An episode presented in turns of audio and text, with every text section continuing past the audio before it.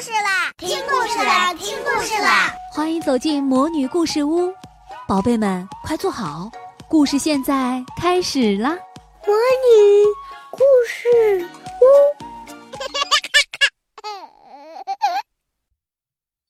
柳树带来的春天，春天来了吗？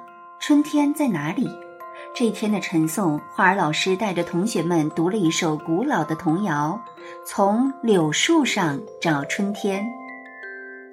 柳条青，柳条弯，柳条垂在小河边。折枝柳条做柳哨，吹支小曲唱春天。这首儿歌配上图片里挺拔的柳树、柔软的枝条，似乎一下子让春天走进了教室。可是有一个问题难住了所有的同学：柳哨是什么？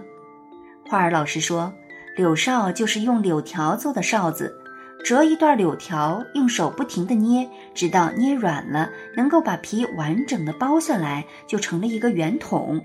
将这圆筒的一边捏扁，就成了柳哨。懂了吗？同学们，你看看我，我看看你，拖长了声音回答：不懂。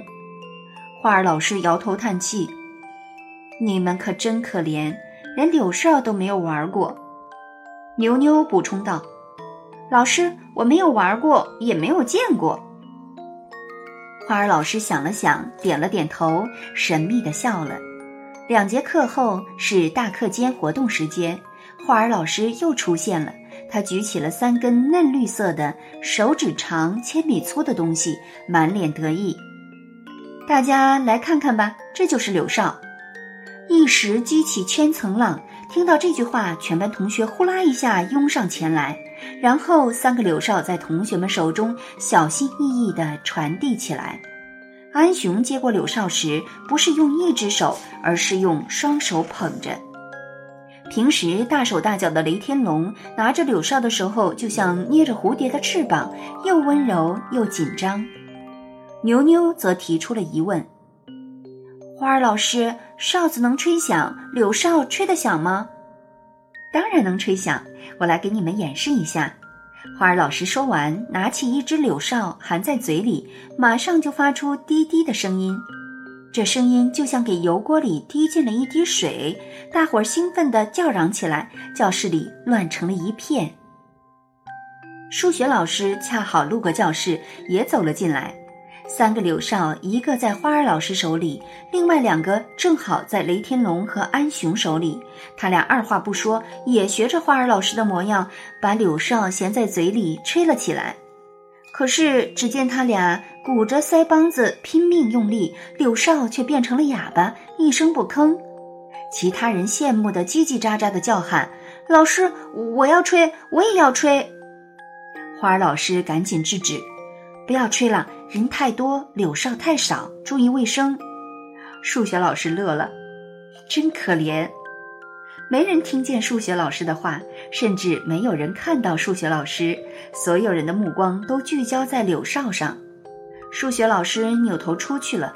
十分钟后，他重新出现，怀里抱着满满一大捆柳条。来吧，无论是做柳哨还是编柳帽，现在。我们都可以来亲自动手试一试，数学老师大声宣布。立刻，他成为了所有人心目中的英雄。同学们一下子围住了数学老师，连花儿老师也不例外。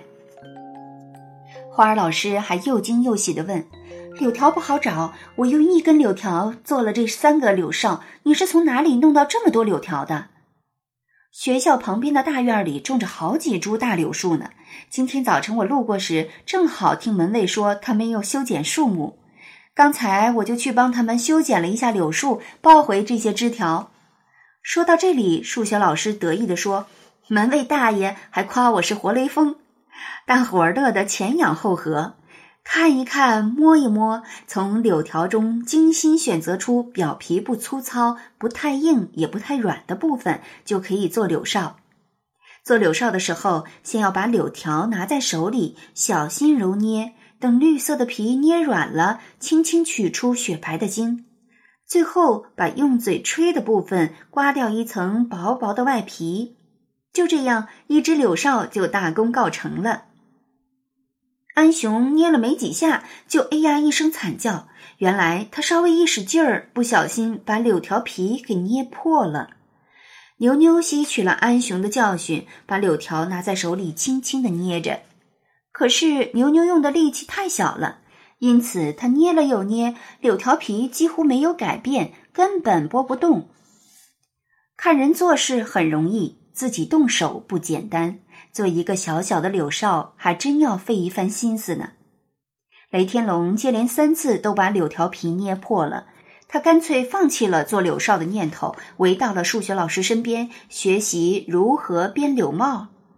选一根最长的柳条，做成一个结实的圆圈，再把其他的短柳条缠绕到这个柳条圈上，就做成了一个漂亮的帽子。看来编柳条帽简单的多。雷天龙高兴地想，他赶紧找了几根柳条编了起来。没过一会儿，他果然编好了一顶。雷天龙把柳帽戴在头上，在人群中走来走去的炫耀：“看我编的，了不起吧？”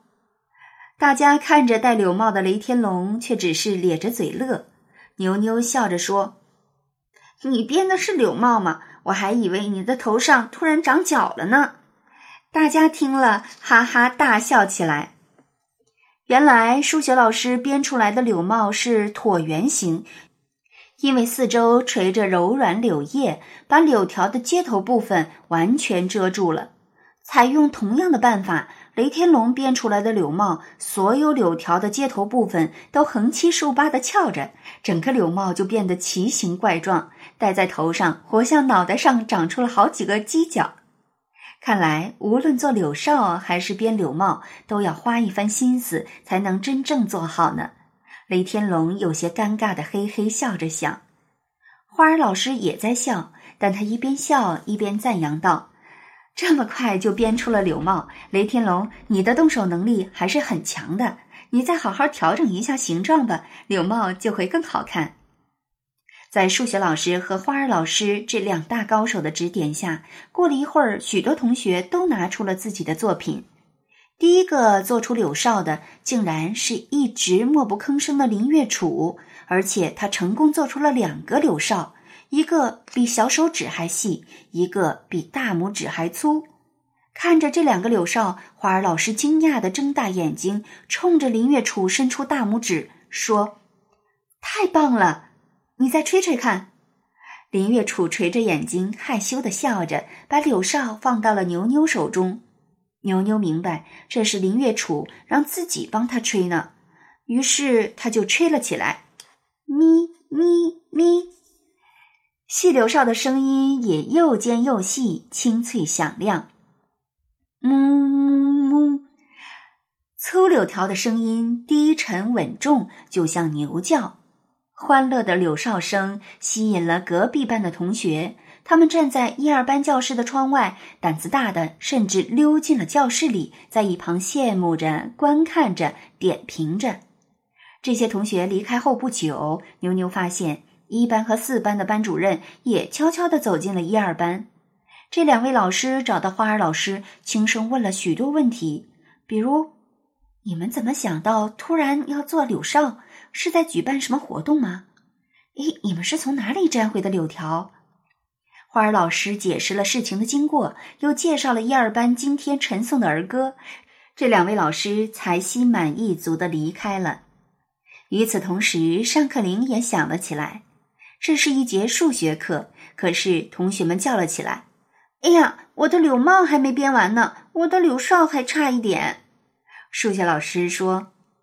同学们，这节数学课，请大家掐出一段可以做柳哨的柳条，先测量出这段柳条的长度，把它记下来。数学老师的话一出口，教室里又安静下来。刚才做柳哨失败的雷天龙，赶紧趁机重新掐了一段柳条，拿出尺子量起来。等大家测量完毕，数学老师又说：“现在，请大家算一算。”同桌两人的两段柳条加在一起有多长？根据数学老师一步又一步的要求，同学们忙碌起来。第二天早晨，一一班和一四班传来了朗朗读书声，他们也在读着“柳条青，柳条弯，柳条垂在小河边”。看来，新的一天马上又要被新的柳哨唱响了。亲爱的小朋友，做柳哨好玩吗？你想做一个柳哨吗？可是，我们怎样才能在遵守规则的前提下得到柳枝呢？请你快快想想办法，把这个办法画下来、写出来，交给更多人吧。否则，会有很多人想做柳哨，却找不到柳枝呢。亲爱的小宝贝们，今天的故事就讲到这儿了。想听更多的好故事，欢迎你在微信公众号上搜索“魔女故事屋”，加关注来和我们做朋友。这里有更多的好故事等着你哦。我们下期再见。